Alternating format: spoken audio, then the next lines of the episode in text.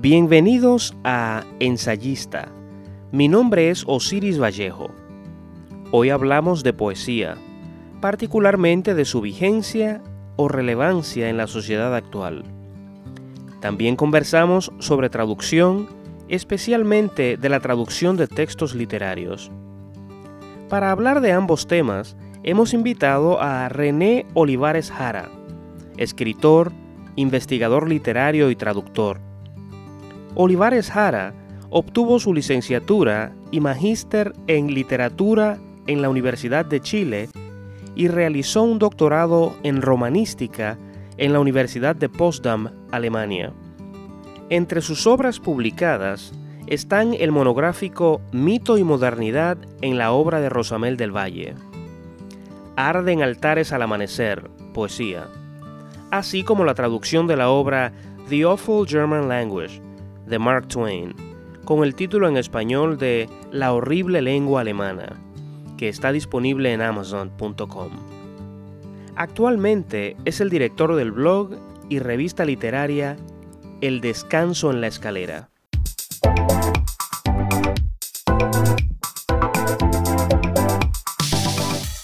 René Olivares Jara, bienvenido ensayista. Muchas gracias. Es un placer tenerte aquí para hablar eh, hecho de que eh, laboras como traductor y para hablar de la poesía latinoamericana en sentido general, porque sabemos que eres un estudioso eh, minucioso de esa poesía. Y bueno, gracias por tenerme en tu programa y agradezco también las palabras elogiosas que me das. Voy a intentar responder lo mejor posible a las cosas que, me consultes. Sí. sí. bien, bueno, pues ah, quiero comenzar con una pregunta obligada. ¿Te parece que la poesía ha perdido relevancia en el mundo actual? Bueno, esa es una pregunta, yo creo, difícil de responder. Y yo creo que podríamos hacer una segunda pregunta en torno a eso, ¿no? ¿Qué tan eh, relevante fue antes? ¿Ya? Tengo la impresión de que la poesía eh, ha, estado tal vez en una situación de mm, fragilidad, pero al mismo tiempo me parece que tiene cada vez más cultores, o por lo menos tenemos más conocimiento de gente que hace poesía. Y yo creo que hay razones más que suficientes para decir, sí, es un género, es una forma de expresión que tiene problemas en el sentido de tal vez la difusión, eh, que tiene problemas tal vez porque la gente no lee tanto, pero al mismo tiempo me doy cuenta que hay mucha gente que escribe, hay muchos grupos poéticos, hay una red cada vez tal vez mayor, tal vez no en, cuanto a, público masivo como tendrán tal vez otras, si pienso en el cine, ¿no? en, los juegos, pero sí hay una red muy grande de personas en distintos países, con distintos temas, de distintas edades, eh, grupos étnicos, etcétera, que se están eh, moviendo poéticamente, ¿no? Eh, así que yo diría, bueno, uno está tentado a decir, sí, claro, todo el mundo se olvida de la poesía, pero al mismo tiempo digo, bueno, los hechos están diciendo que está viviendo dentro de esa fragilidad. Claro. Ahora, cuando te pregunto sobre poesía, y me imagino que cuando respondes sobre poesía también, estamos hablando de eh, lo que a falta de mejores adjetivos podríamos calificar de poesía culta o poesía intelectual o hasta intelectualista, ¿no? Pero hay gente que se resiente por esa distinción, esas distinciones que se hacen entre, eh, eh, la, entre, la poesía, ¿no? Y dice que la poesía está en todas partes, que está en las canciones populares, está en el rap, está en todos los lugares, ¿no? Entonces que no deberíamos hacer esa distinción. Eh, ¿Tú qué opinas? Bueno, yo creo que esa tensión ha estado desde, desde yo creo que desde la literatura misma, ¿no? Eh, están, eh, hay personas que si han sido un poco eh, abordadas o se meten, digamos, en los círculos más de poder, tal vez aristocrático en el, mundo antiguo, y que han sido reconocidos, que tienen un nombre, una fama, ¿cierto? Y por otro lado están los poetas que surgen de la del anonimato, ¿no? Y que son más conocidos lo, que han dicho que el nombre mismo de ellos. Yo creo que eso siempre ha estado. Eh, y si hay que, me preguntas personalmente, yo creo que la distinción es una cosa más bien formal.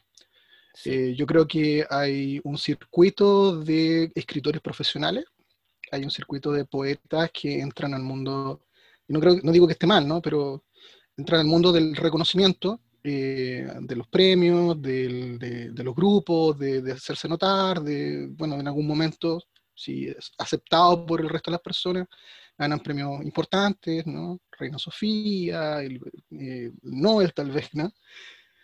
Pero en definitiva, como, como expresión, eh, creo que la poesía es una expresión del, de lo humano, una de sus expresiones, y como tal me parece que vive en el mundo precisamente de lo popular también.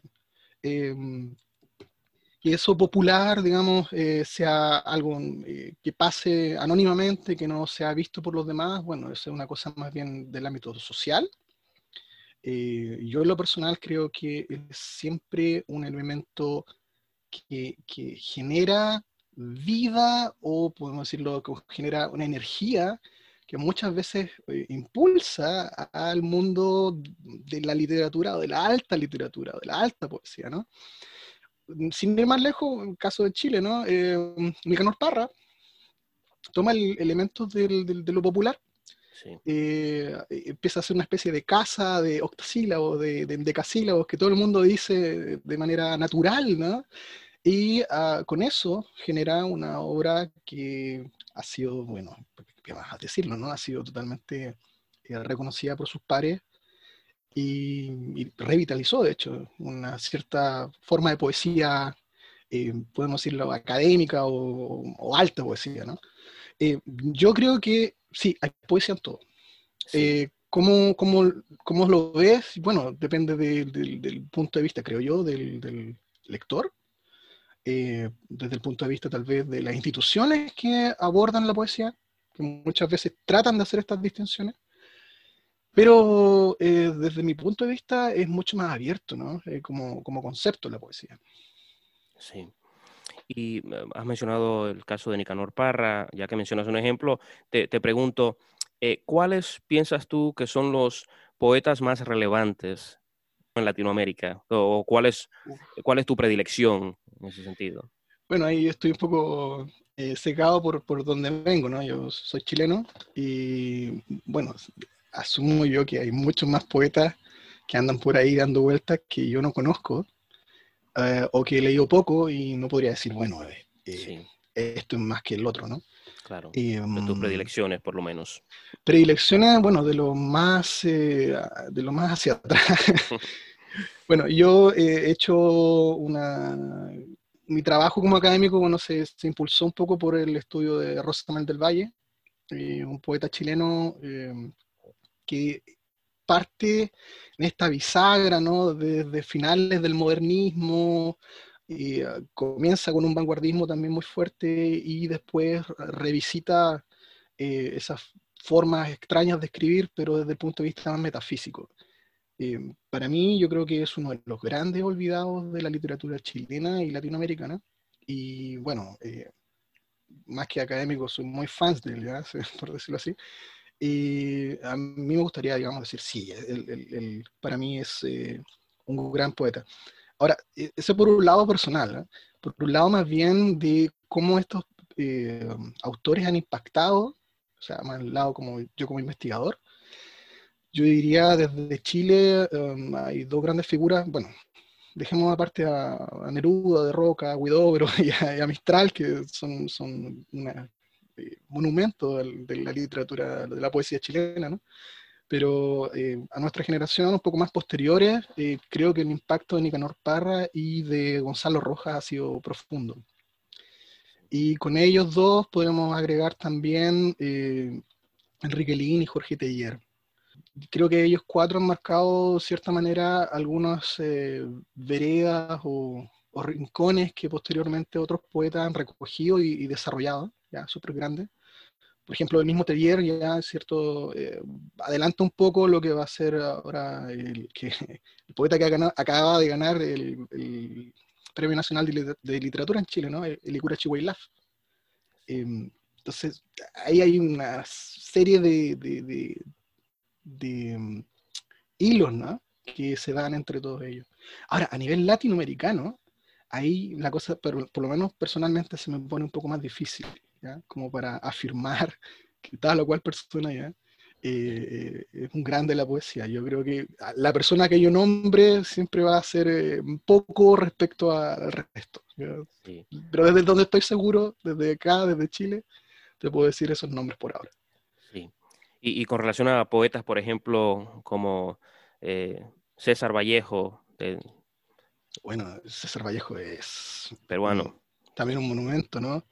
Bueno, eh, cosas que me llaman la atención personalmente de Vallejo. Eh, es un personaje que parte desde un modernismo que estaba ya dando sus últimos estertores, ¿no? como Chocano, por ejemplo, Chocano en, Perú. Y lo que hace él es recoger ese modernismo darle un, aliento, por decirlo así, en eh, su libro sobre... Eh, um, deja, deja, acordarme un poco, ¿no? Está Trilce, Heraldos Negros. Primero, sí. Heraldos Negro, por favor, gracias. Ya, Heraldo Negro, ¿no? Sí. Heraldo Negro, bueno, hace toda una, una, especie como de revisión del modernismo que va adelantando poco a poco esta, e, este mundillo ¿no? del, del, del, la experimentación con, con el lenguaje que se va a dar en Trilce, ¿no? Em, una tesis que tengo yo respecto a eso, una, idea que tengo yo, es que muchos ven a Trilce esa especie como de, vanguardismo ya desatado, ¿no? En donde hay palabras que no se entienden muy bien en el contexto, en donde se, se, desdibuja un poco el, el, concepto de poema que existía en ese entonces.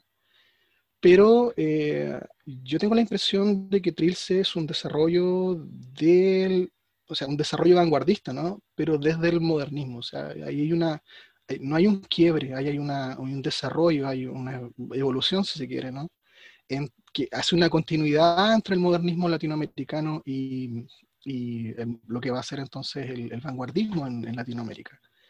Si uno ve, por ejemplo, los textos de Vallejo, posteriormente, es muy, muy crítico de los movimientos vanguardistas, como el surrealismo él encuentra que son camarillas de personajes pequeños burgueses, que digamos que no están en relación con, con, lo que él piensa que debe ser la poesía. Y mm, esto me llama mucho la atención. O sea, no es el hacer eh, vanguardia, el hacer ruptura por hacer ruptura. Él lo que está buscando es, es una especie de desarrollo del lenguaje, ¿no? Que después va a tener, creo yo, un asentamiento en lo que van a ser los poemas humanos, ¿no? O sea, hay una especie de vuelta al, al, mundo más natural, si se quiere, más eh, cotidiano, y que no todos han leído mucho del, de la narrativa de Vallejo, eh, pero es profunda, ¿no? Eh, llega a ser hasta realista en algunos, en algunos casos. Porque lo que él va a buscar ¿no? dentro del lenguaje no es sencillamente perderse en este mundo de imaginación, de símbolos y cosas así, sino que lo que él va a hacer es, reencontrar a la humanidad, creo yo, dentro de lo que es lenguaje. ¿ya? No es un ejercicio eh, por el mero juego que podríamos encontrar, ¿no? Definitivamente. Tal vez esa sea, eso que acabas de decir, que me parece muy relevante, eh, sea una de las distinciones entre eh, lo popular y, lo que pudiéramos llamarnos alta, alta cultura o alta poesía, en el sentido de que lo popular por lo general busca el entretenimiento sobre todo, ¿no? Claro, claro. Ahora, eh, eh, cuando estabas hablando de los, poetas chilenos, obviamente mencionaste así eh, de paso a Neruda, y precisamente con relación a Neruda, que es alguien de, quien hemos hablado varias veces en este programa, te voy a, preguntar lo siguiente, y voy a leer una cita de el crítico literario Federico Schoff. Okay. Sí, que, y te voy a pedir que reacciones a ella. Dice, una lectura de hoy registra el acelerado envejecimiento de muchas de las obras nerudianas, consideradas como decisivas o centrales por la crítica canónica. Se han cuarteado o incluso desmoronado. Así, se puede constatar que libros enteros, como Las uvas y el viento, se han transformado en desechos irrecuperables para cualquier reciclaje. ¿Tú compartes ese criterio de tu compatriota Federico Schoff, eh, Federico Schoff o no? Sí y no. Eh, o sea, sí en, el, en, el, en lo, digamos, y el viento, sí. ¿ya? Eh, yo creo que Neruda, lo que, lo que pasó con Neruda es que en algún momento Neruda ascendió más allá de lo poéticamente, ¿no? O sea, él fue una figura política fue un precandidato presidencial. O sea, Neruda es una institución por sí mismo. En un momento Neruda fue, podemos decir, una personificación no solo de la poesía en Chile, sino de la poesía latinoamericana. el, podemos decir, eh, se relacionaba y generaba lazo entre la poesía en Cuba, la poesía en, México, eh, bueno, en España sin duda, ¿no? Y, al mismo tiempo reconocido no solamente en Latinoamérica, sino que en el mundo, eh, traducido por todos lados, ¿no? Tenemos entonces que Neruda es más allá que un mero escritor reconocido como muchos, muchos más, ¿no? y ante eso, sus obras, ¿no? Eh, han sido también canonizadas muchas veces sin mucha lectura. Hay obras que podemos decir sí, son totalmente, eh, digamos, no sobreviven al tiempo, ¿no? Eh, producto particularmente el partidismo de Neruda. O sea, hay textos que son más bien panfletarios, textos que pueden ser tal vez válidos dentro de la contienda política, del contexto en que surgen, en que tú puedes decir, bueno, eh, son parte de esa animosidad de acabar con, la, burguesía mundial, eh, de, promover el, socialismo y de llegar al comunismo a través del, digamos, del distintos medios, siendo un aporte este poema, por ejemplo. Em, pero yo también creo que algunos de estos textos canonizados siguen siendo de todos modos válidos, ¿no? Em, sin ir más lejos, canto general. tal vez no todo el canto general pueda ser del gusto actual, pero canto general eh, sigue siendo, desde la perspectiva latinoamericanista, un punto de reunión y también de, creatividad. Sin ir más lejos, ¿no? en los años 70, 80, eh, un grupo musical como eh, los Jaiba toman alturas de Machu Picchu, una de las secciones del canto general, y lo revitalizan haciendo un disco musical, ¿no? Y desde ahí sigue habiendo eh, lectura y relectura. Yendo un poco más atrás, hay una parte de Neruda que Neruda también renegó, que son las residencias de la tierra. Él tiene tres residencias de la tierra. Las primeras eh, son residencias, conjuntos de poemas extremadamente vanguardistas, vanguardistas perdón, muy metafísicos, muy en la perspectiva de reflexionar del hombre en el mundo, ¿no? Eh, pero no desde, la perspectiva materialista, ¿no? sino desde este vanguardismo metafísico de, cierta vanguardia. Y él, bueno, la tercera residencia hace todo un, cambio ideológico, hace toda una, revisión de su escritura y en cierta manera se censura a sí mismo diciendo, bueno, esto que, antes hacía eh, ya no es válido. Entonces lo deja de lado y va hacia la, bueno, hay un poema que se llama Reunión bajo las nuevas banderas, ¿no? Eh, donde estas nuevas banderas son las banderas de lucha del, del, socialismo, del, del, Partido Comunista, de, de, actuar en el mundo, ¿no? No, no, no de sentirlo, padecerlo y decir, bueno, todo está malo, eh, o, tener ciertas sensaciones sobre él, sino que de actuar sobre él. Em, sin embargo, creo yo que hay cierto extremo en ese, en ese Neruda más político que por el mismo hecho de ser una poesía contextualizada, ya no tiene cierta, no, no, no tiene cierta validez, entonces entiendo lo que dice Federico Choff. Pero al mismo tiempo, sé que hacia atrás, ya, en ciertos momentos, Neruda sigue siendo un poeta muy importante, un poeta que sigo, sigo digamos, releyendo. Ahora, no podría decir todo Neruda es bueno, o todo Neruda es... Eh, válido para las perspectivas de lo que actualmente tenemos, pero también creo yo que es una crítica que se puede hacer a muchos poetas, eh, todos, ¿no? Eh, sin embargo, eh, creo yo que, ¿por qué Chop habla de Neruda? Porque Neruda es una institución poética, política, social, siempre, y sobre todo en la generación de Chop, ¿ya? Al momento de escribir, Neruda era un gigante que siempre hacía sombra, entonces siempre estaba ahí sin quererlo, y creo yo que parte también de ahí eh, de, por qué Neruda y no otro, ¿no? Eh, ¿Por qué tengo que eh, decir que no todo Neruda es válido? Sí.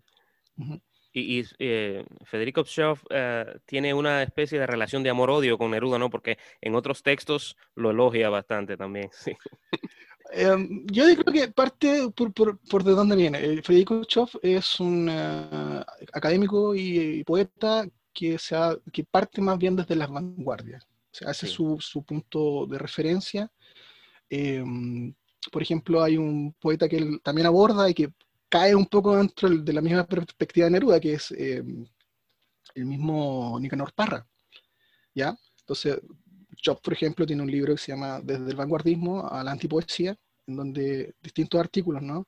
Que va montando la idea de que la escritura de Parra, de la antipoesía, es una revisión de ciertos elementos del vanguardismo, ¿ya?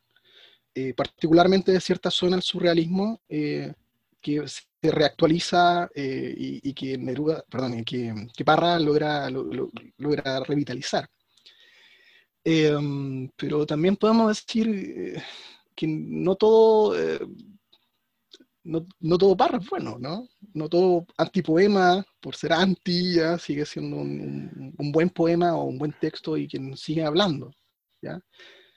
Sé que tal vez me gane cierta antipatía de, alguien que escuche esto, pero Parra eh, es un escritor que como todos los escritores que han escrito casi toda su vida, es evidente que hay zonas que no todo va a ser válido para la perspectiva de, lo nuestro, ¿no? de, lo actual.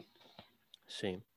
Y, cuando hablabas de las vanguardias, de Neruda y así, eh, hasta cierto punto tocaste algo que te quiero preguntar también. Eh, por mucho tiempo, se hablaba de la poesía comprometida, ¿no? Y aunque esa etiqueta o esa concepción ha perdido cierta vigencia, pero tú, ¿qué crees de, ese concepto, de la poesía comprometida, de el hecho de que el poeta especialmente tenga que comprometerse con su sociedad o, su, o, la, situación que le circunda? ¿Qué opinas? Yo creo que mm, todo poeta se compromete directo o indirectamente con su época. Precisamente muchos poetas que fueron tildados de evasionistas o que ellos mismos eh, postulaban una poesía evasionista, por darle un, título, ¿no? Em, lo hacían en la perspectiva de que había otra tendencia que extremaba el compromiso hacia la problemática que hay ahí. ¿A qué voy con esto? No? Eh, mientras Solá en el siglo XIX en Francia eh, hacía una, escritura profundamente social, eh, donde hablaba de cosas que hasta ese momento en la literatura no se estaba hablando, las capas bajas, ¿no? darle cierta dignidad a, las temáticas de, las personas comunes y corrientes. ¿no? había otra, otro grupo ¿no? que aburrido un poco de esta apelación eh, hacían tipos de poesía críptica, ¿no? Eh, donde uno tiene que hacerse también el trabajo de, bueno, ¿hacia dónde va este poema? Em, y eso se va reiterando, creo yo, con mayor o menor medida en la poesía latinoamericana también. En la época del, de, la... después del entre, ¿no? entre las guerras particularmente, Em, hay una serie de elementos eh, sociales, históricos, como las, guerras mundiales, como los problemas de la bolsa, que, eh, hubo muchos, muchos eh, personas que quedaron sin trabajo, ¿no? Revoluciones, golpes de Estado, todo eso lo tenemos también en Latinoamérica en los años 20, ¿no? En los años 30 y que se van a reiterar después de los 50, de los 60, en mayor o menor medida. Y en cada una de estas crisis vamos a encontrar grupos de poetas que dicen, bueno, hay que no solamente escribir, sino que hay que ponerse en relación a solucionar estos problemas. Y otro grupo de poetas que dirán, bueno, sí, pero yo estoy haciendo poesía, entonces, eh, bien por ustedes, ¿no? Y hay, poetas que tienen cierta, que son interesantes por eso, ¿no? Cierta disociación, son socialmente muy comprometidos, ¿no? Que tienen una cantidad de trabajo social, por decirlo así, pero por otro lado, eh, escriben cosas que no tienen nada que ver con eso. Eso por un lado, ¿no? Y hay otros poetas que sencillamente se entregan a eso, ¿no? Eh, bueno, uno de esos conversos fue precisamente Neruda. Eh, ¿Y te parecen, te parecen válidas ambas posiciones? Yo creo que ambas posiciones son válidas. eh, yo creo que el, poeta tiene que hacer, yo creo que el poeta puede escribir lo que quiera, ¿ya? Eh, pero tiene que ser sincero.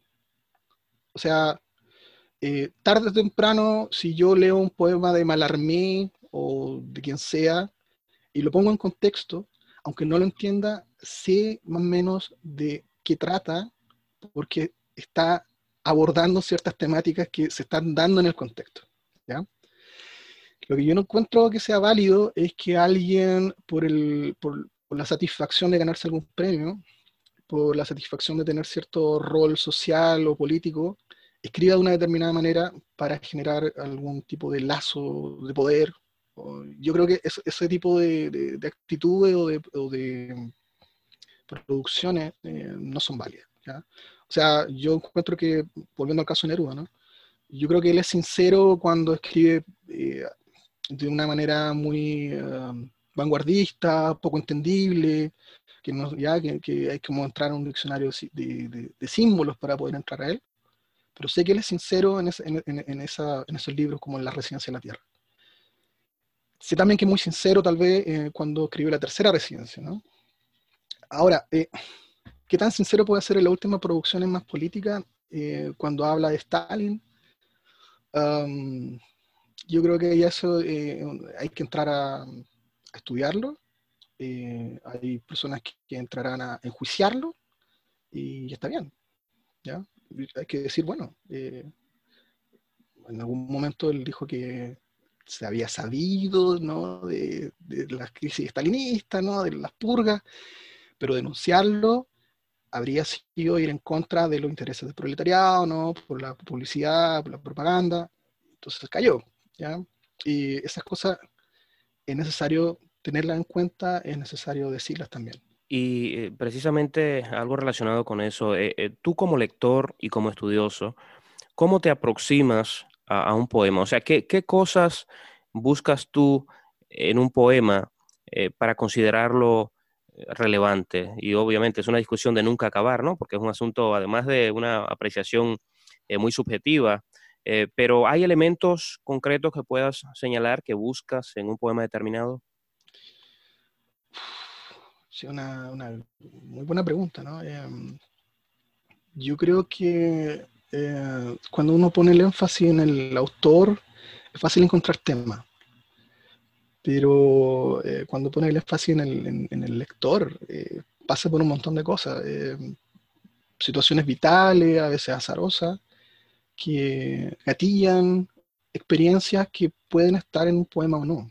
Eh, yo llegué a leer a Rilke por una cosa muy, muy personal y por alguna razón Rilke me llamó la atención y sí, continué leyéndolo, ¿no? Y terminé aprendiendo alemán, una cosa extraña, ¿no? Eh, ahora, ¿me gusta todo Rilke? Diría que no, pero tuve la oportunidad de leer un poema en particular, que era Requiem, que digo, me, motivó personalmente eh, a buscar otras cosas y eh, terminé leyéndome los sonetos a Orfeo, terminé leyéndome las elegías, y eso, digamos, como lector, si uno lo ve, es como eh, bien interesante. ¿Qué busco en particular?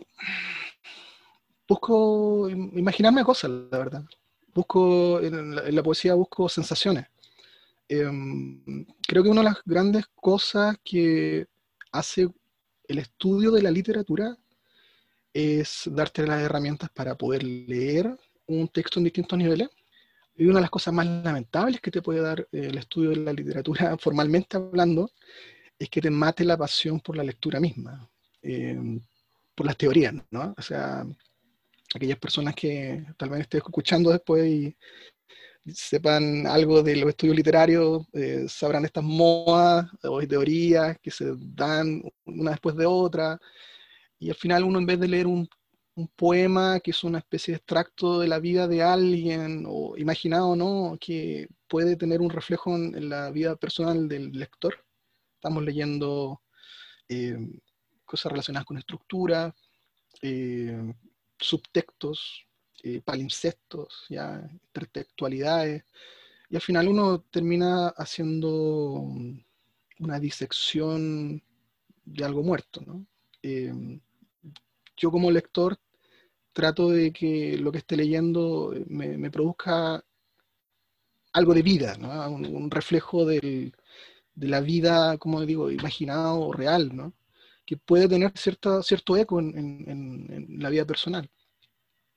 O ponerme yo en el lugar de, otra persona, ¿no? Eh, sí. Bien, y eh, precisamente con, relación a, los poetas o la poesía. Sabemos obviamente que Chile tiene una tradición poética bastante fuerte, ¿no? Y hemos eh, hablado en, lo que va de programa de unos, cuantos nombres. Eh, pero, ¿qué te parece la situación de la poesía en Chile hoy? ¿Crees que sigue teniendo el mismo papel activo de siempre en esa tradición? Um, yo diría que algunos se quejarán de que no hay nombres tan grandes como un tiempo atrás Neruda, de, Roca, de Guidobro, Gabriela Mistral, ¿no? Um, el ser protagonista de, un, movimiento transnacional, ¿ya? puede ser que digamos, bueno, no es lo mismo, no tenemos ese nombre. Sin embargo, yo creo que hay un montón de cosas eh, actualmente en Chile hay una gran diversidad de temas, hay una gran diversidad de, producciones, de personas. Em, por ejemplo, tenemos, hablando un poco del Premio Nacional, ¿no? Eh, Laf, ¿ya? el representante de una literatura eh, mapuche en Chile, ¿ya? No el único, por supuesto, pero tal vez el más notorio. Eh, y que dentro de la misma literatura mapuche hay diversidad de, producciones, ¿no? Por ejemplo, Jaime Buenún, ya, eh, tiene un libro que se llama Puerto Traque, entonces no es solamente esa, ese estereotipo tal vez que algunos están buscando en literatura mapuche, de, lo, más natural, ¿no? Como eh, no occidentalizado, no, sino que él dialoga desde, desde el mundo que él tiene con Traque, ya con un autor eh, austrohúngaro eh, europeo. Entonces, ahí hay un, hay un elemento bien interesante. Eh, actualmente hay mucha, digamos, la literatura mujeres en Chile es fuerte. hay una diversidad también en temas, o sea, no podemos decir que es solo feminista, ¿no? sino que hay una gran cantidad de, de, de, situaciones temáticas que se abordan con la, con la visión de una mujer en el mundo. ¿no? Por ejemplo, sin ir más lejos, eh, una de las personas que estaba precisamente como, como, candidata este año también a ganar el Premio Nacional de Literatura en Chile era Teresa Calderón.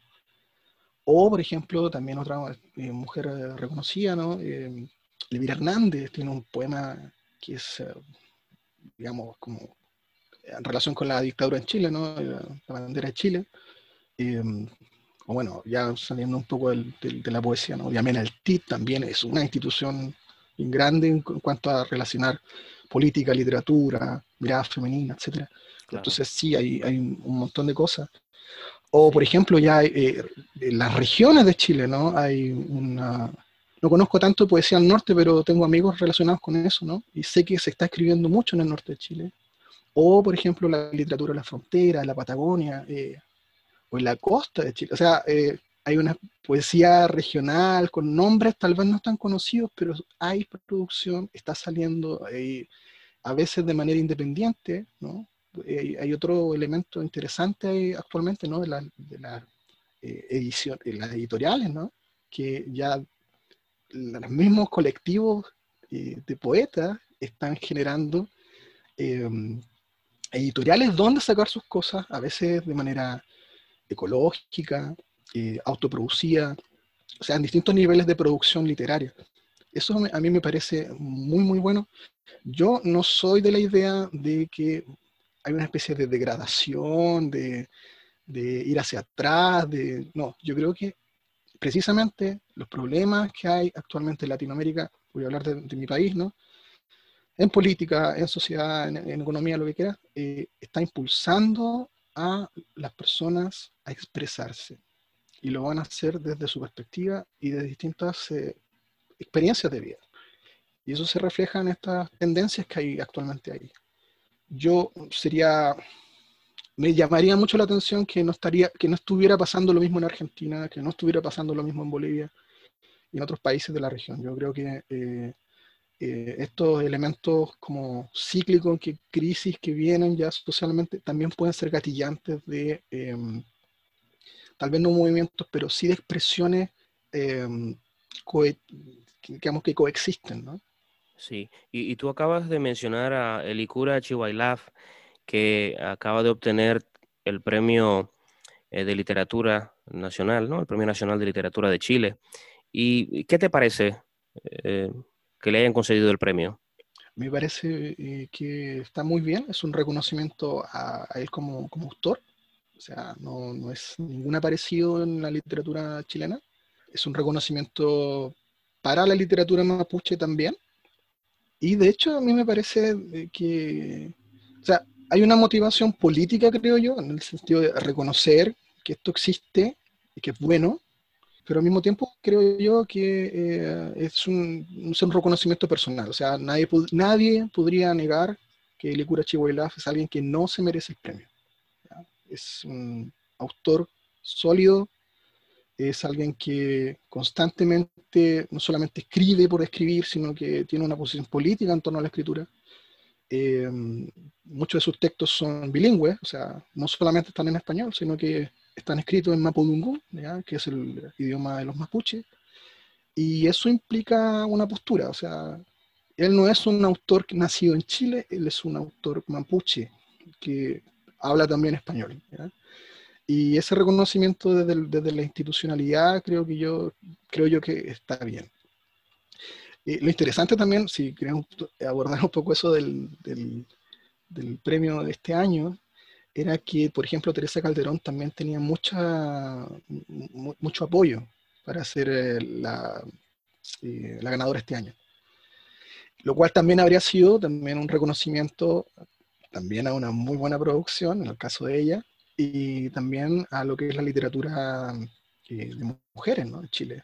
O sea, hay pocas poetas reconocidas.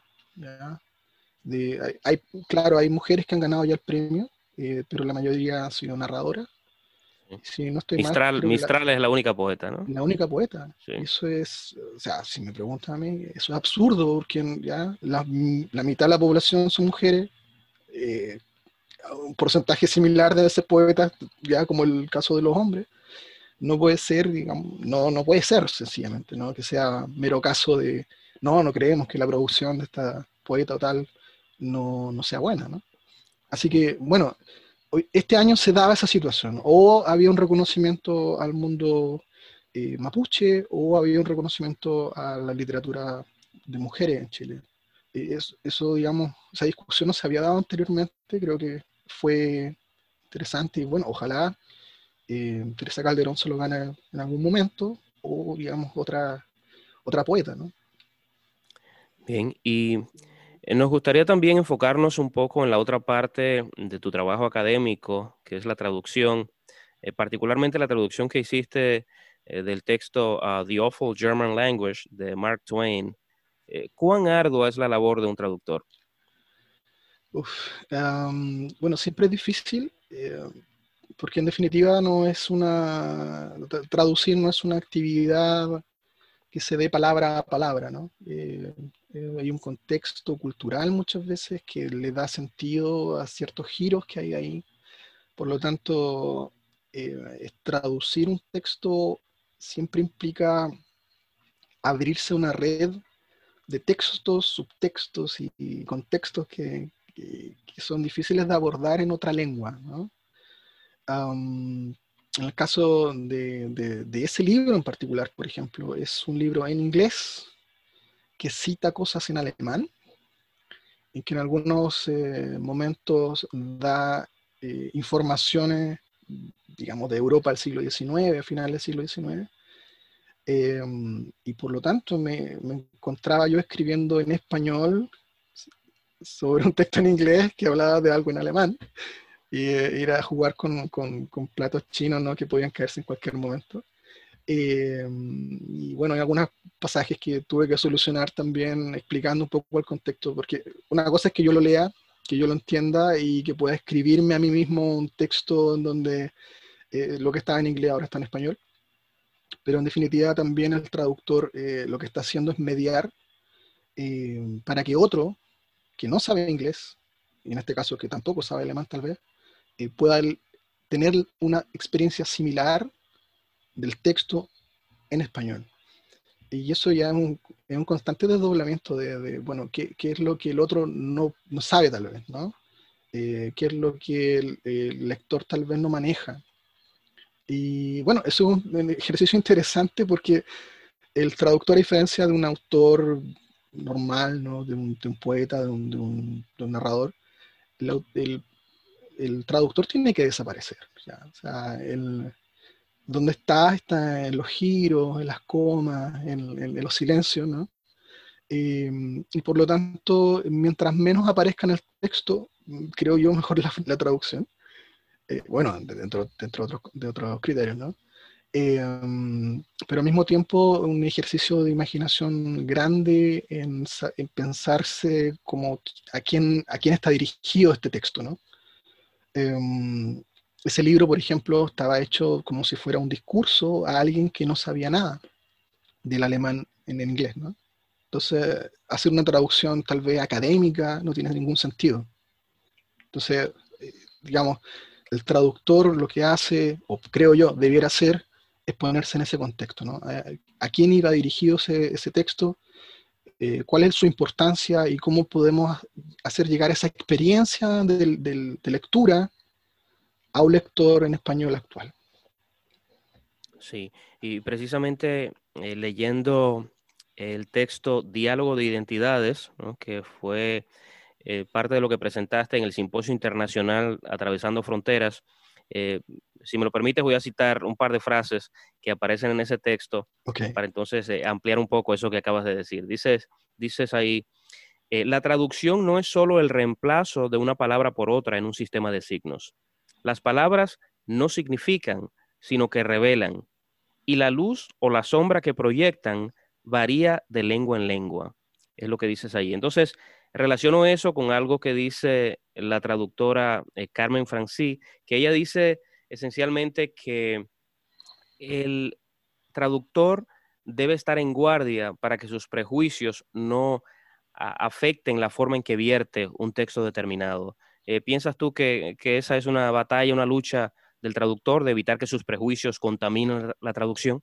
Sí, en definitiva, creo yo que si sobre un, sobre un texto que yo tengo una opinión y esa opinión quiero expresarla, yo no debiera hacer una traducción, sino que hacer un, texto crítico sobre él. Eh, creo que en ese mismo eh, texto pongo también la idea de por qué traducir, ¿no? Eh, por ejemplo, actualmente Lutero es visto como un reformador religioso y, está bien que así lo sea, ¿no? pero tiene textos que son conflictivos, por ejemplo, sobre la mentira de los judíos, que es un texto antisemita, derechamente, ¿no? Em, entonces, bueno, ¿por qué lo quiero traducir?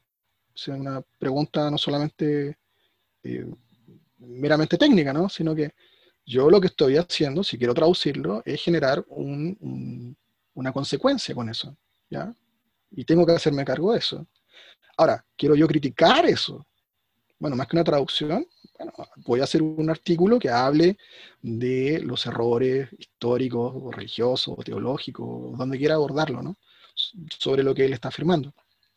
Eh, tengo yo la impresión que, como te decía, ¿no? el traductor eh, tiene que ser ese puente entre ese texto y ese lector. No, uno tiene que dejar que el que hable sea el, autor del texto, no, el traductor. Y claramente eso es un, ejercicio difícil. Eh, o sea, uno puede, poder, puede poner un texto en Google independiente del tema y aparecerá al otro lado alguna versión más o menos buena en, en el idioma que se busca, pero el traductor no es una máquina y efectivamente tal o cual palabra, tal o cual eh, término, a veces políticamente o socialmente marcado, va a aparecer. Y la pregunta es, como traductor, ¿no? ¿qué hacer con él? Volviendo, por ejemplo, a Twain, eh, los mismos editores tienen a veces un gran, gran problema con respecto a, todas las palabras que son cierto slang actualmente visto como racista, ¿no? Y que él toma eh, y lo pone ahí porque así se hablaba en ese tiempo. Pero actualmente produce un conflicto, ¿no? Eh, ¿Cómo lo resuelve el editor en ese caso? O en el caso nuestro como traductores. Bueno, es difícil. Eh, ahí está la, idea, ¿no? De, su dificultad. Sí. Y precisamente con relación a Mark Twain y su visión de la lengua alemana, eh, ¿Concuerdas con él en, el carácter enrevesado y casi absurdo que él le asigna a esa lengua? Eh, eh, sí, un poco. Pero yo creo que mi, opinión sobre el alemán es que es la más conocida de las lenguas difíciles, ¿no? Pero un poco más allá de la frontera, creo que el polaco eh, tiene un nivel de dificultad mayor, eh, pero a nadie le interesa, digamos, desde nuestra perspectiva en, Latinoamérica, ir un poco más allá. Entonces, el alemán tiene más prensa, por decirlo así. Pues, eso por un lado. Pero mm, para nosotros es un, idioma difícil porque es, tienes que pensar distinta. Eh, por ejemplo, nosotros tenemos solamente dos géneros gramaticales, ¿no? femenino y masculino, acá hay tres. Sea, aparece ya un, un nivel mayor. Eh, los verbos a veces aparecen en, posiciones distintas. Entonces, cuando uno tiene que hablarlo, tiene que pensarlo distinto. Y pensar distinto es difícil, ¿ya? O sea, eh, hay que poner en acción eh, el cerebro y la mente en, una velocidad o en ciertas posiciones que no está acostumbrado. Entonces, y bueno, en el caso de Twain, Estamos hablando de que era un tipo que ya era reconocido mundialmente, ya Huckleberry Finn, ya era, había sido un éxito editorial, hacía eh, un circuito de lecturas por Estados Unidos, ya había estado a Europa y de repente se encuentra con el alemán y su ego se rompe, ¿no? O sea, hay unas cartas que le manda al cónsul que, de Estados Unidos, en Berlín, que él conoció en el viaje en, el barco, ¿no?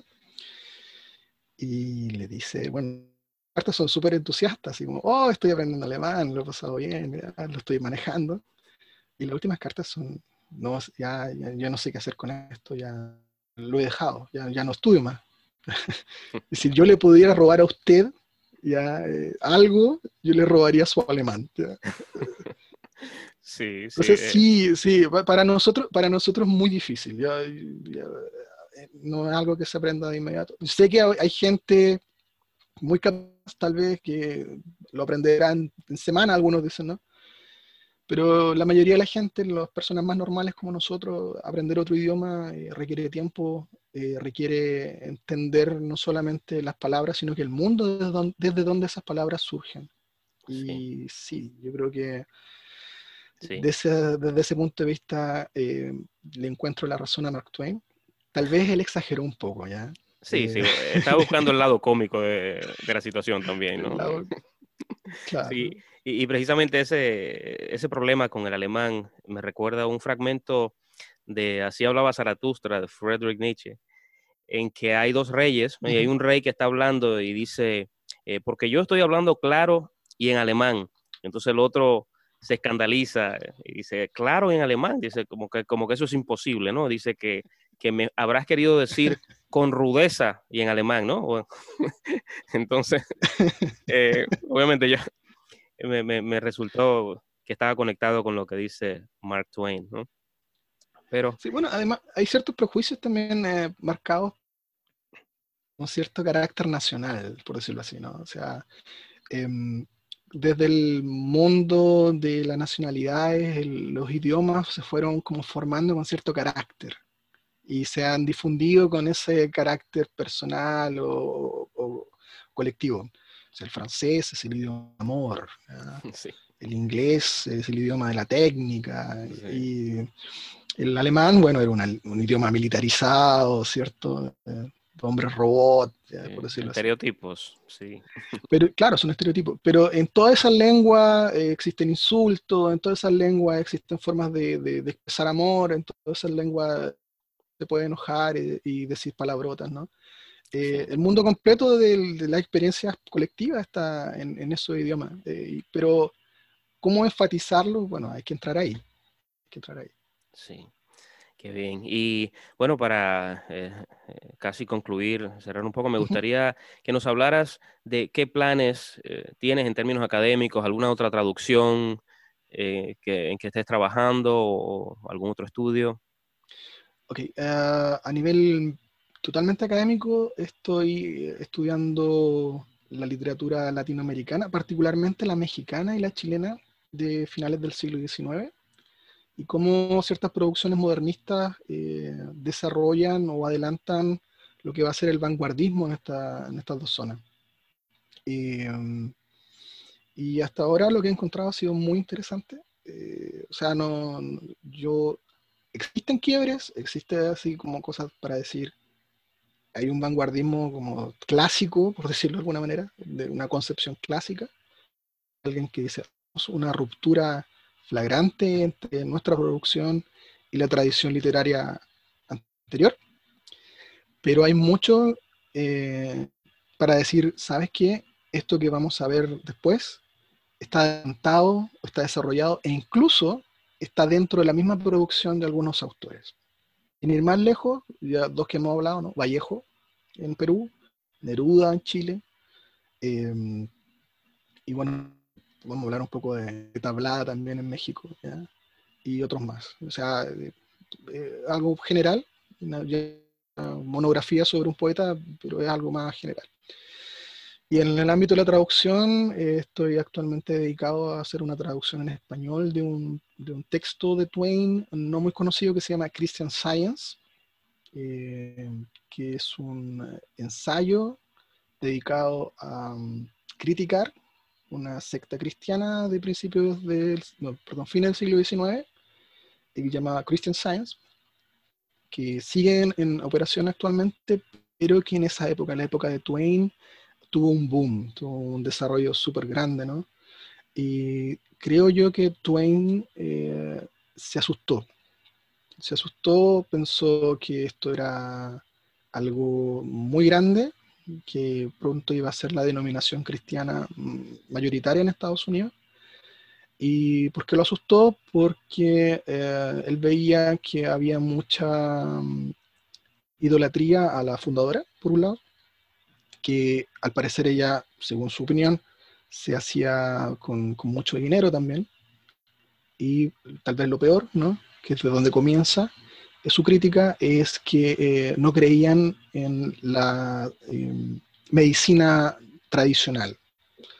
Eso significaba, por ejemplo, que ellos en vez de ir a ver a un médico en caso de tener algún problema, eh, ellos simplemente se dedicaban a rezar. Siendo el cristiano de todos modos, ya eh, encontraba que eso era una práctica difícil de, de desarrollar porque claro, había, ciertas cosas que se podían sanar tal vez por, eh, acción del, digamos, del, efecto placebo. ¿no? No, lo habla así porque ese es un concepto posterior, pero sí, él, conoce que se puede sentir uno mejor creyendo que uno está mejor. Pero que hay ciertas cosas eh, médicas que no pueden ser eh, tratadas de esa manera y él lo veía como un peligro. ¿no? Entonces, en ese, en ese boom de esta, de esta religión, por decirlo así, eh, él quiso detenerla publicitariamente. Hubo una serie de, de, polémicas por, por medios eh, escritos en Estados Unidos y el producto de todo eso es un libro que parte con una especie de cuento medio en comedia en que él se cae ya en su, en sus viajes por Austria y llegó todo machucado, roto todos los cuerpos, ¿no? Y lo único que había era un, veterinario cercano y una señora que era precisamente de, esta secta que estaba veraneando por allá. Y como no pudo tener acceso al veterinario, entonces llega esta señora y trata de curarlo y él, bueno, dice, bueno, eh, ¿qué puede hacer por mí? Ya estoy todo quebrado. Y, y ella sencillamente le dice, vamos a hacer una, una mm, cura a distancia. Entonces sencillamente le va a dejar que no tome nada, que no, no, no, no, se mueva, sencillamente que ella va a orar por él y bueno, y ahí parte un poco lo cómico, ¿no? Porque finalmente ella le pone una, una, una cuenta médica muy grande, ¿no? Y él le dice, bueno, si tú crees que el dolor no existe, entonces ahí te voy a pagar con dólares imaginarios, ¿no? Y desde ahí parte, digamos, la, zona más seria ¿no? del, del, del, ensayo.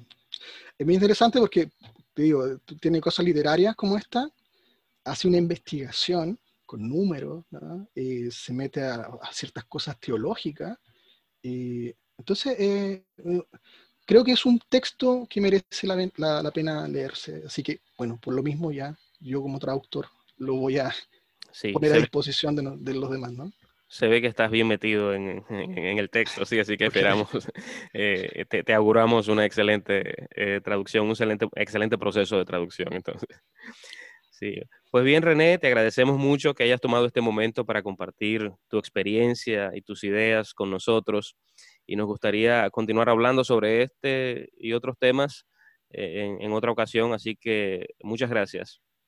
Yo encantado. Yo, muchas gracias por la conversación, lo pasé muy bien. Y bueno, espero que mm, la gente que esté escuchando esto vaya, eh, conozca la poesía que se está dando en su, lugar de, donde vive, eh, que se interiorice. Eh, yo sé que la poesía está viva porque hay gente que la está haciendo. Y lo bueno es conocerla. Tal vez no todo lo que se lea es bueno, pero hablar sobre ella está bien. Y podemos tener una idea sobre lo que está pasando también a través de ella. Así es. Muchísimas gracias. Ok. Adiós, sí. Que estés bien.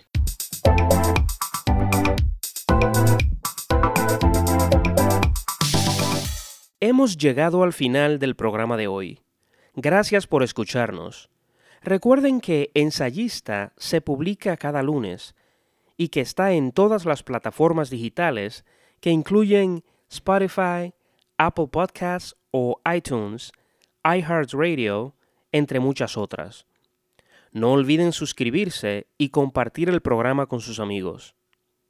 Para comunicarse con nosotros por correo electrónico y mensaje de voz, pueden visitar el portal ensayista.com.